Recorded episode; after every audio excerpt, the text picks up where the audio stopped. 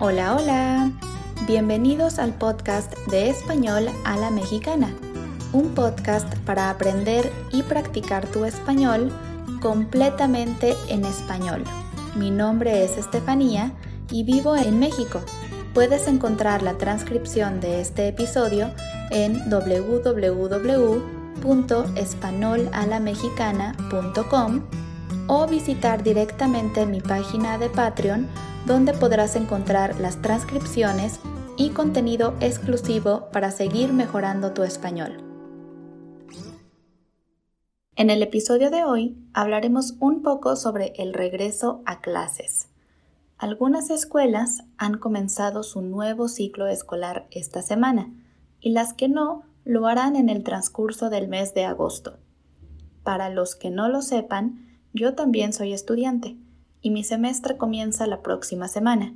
Así que esta semana trataré de disfrutar un poco mis últimos días de vacaciones de verano. No las considero realmente vacaciones, ya que nunca dejé de trabajar. Sin embargo, definitivamente es algo bueno tener un pequeño descanso de las tareas y trabajos universitarios. Hablar sobre el regreso a clases me hace pensar en la escuela cuando era niña. Siempre el primer día de clases de un año nuevo era muy emocionante y divertido. Era cuando conocías a todos tus nuevos maestros y a los compañeros con los que ibas a compartir el año escolar. Muchas veces la escuela organizaba pequeños eventos para darle la bienvenida a todos los alumnos. Algunas veces, especialmente cuando éramos niños, organizaban dinámicas para conocer a los maestros y comenzar a hacer nuevos amigos con los demás compañeros. No era realmente un día de clases, era más bien un día libre en la escuela. Para mí, el primer día siempre me gustó mucho. Aunque no me encantaba participar en las dinámicas, me gustaba conocer nuevas personas y sobre todo conocer a los nuevos profesores, especialmente si ya conocía a alguno de ellos. Muchas veces me tocaba un maestro o maestra que me gustaba mucho y eso me hacía feliz. Cuando decimos la expresión me toca o no me toca algo, queremos decir que algo es para nosotros o no. Por ejemplo, si te tocaba un buen maestro o un mal maestro. Es un poco como el destino. De hecho, hay otra expresión de este estilo. Cuando te toca, ni aunque te quites y cuando no te toca, ni aunque te pongas.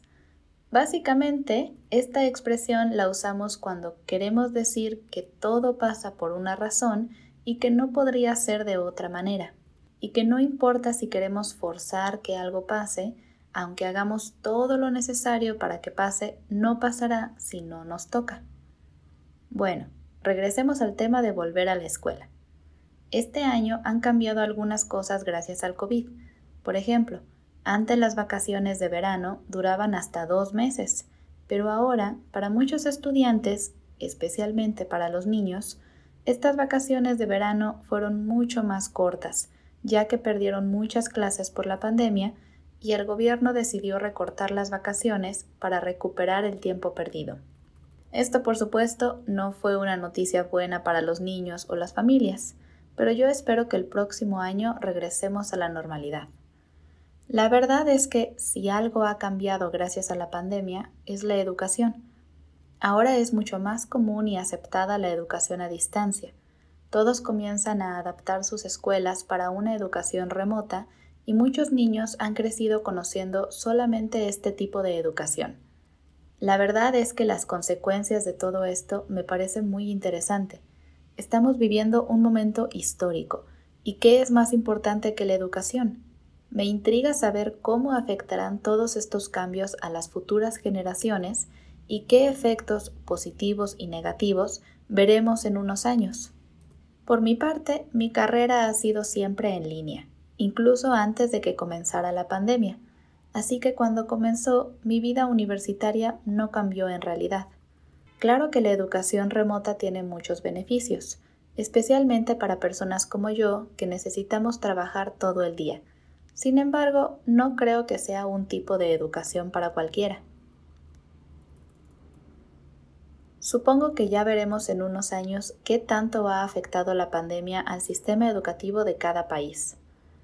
Mis inicios de cada año o semestre escolar en la universidad no son muy especiales. Dos semanas antes tenemos que elegir las materias y a los profesores que queremos para el semestre y el día que comienza la universidad abre la plataforma con todo el material y la forma de trabajo para cada clase.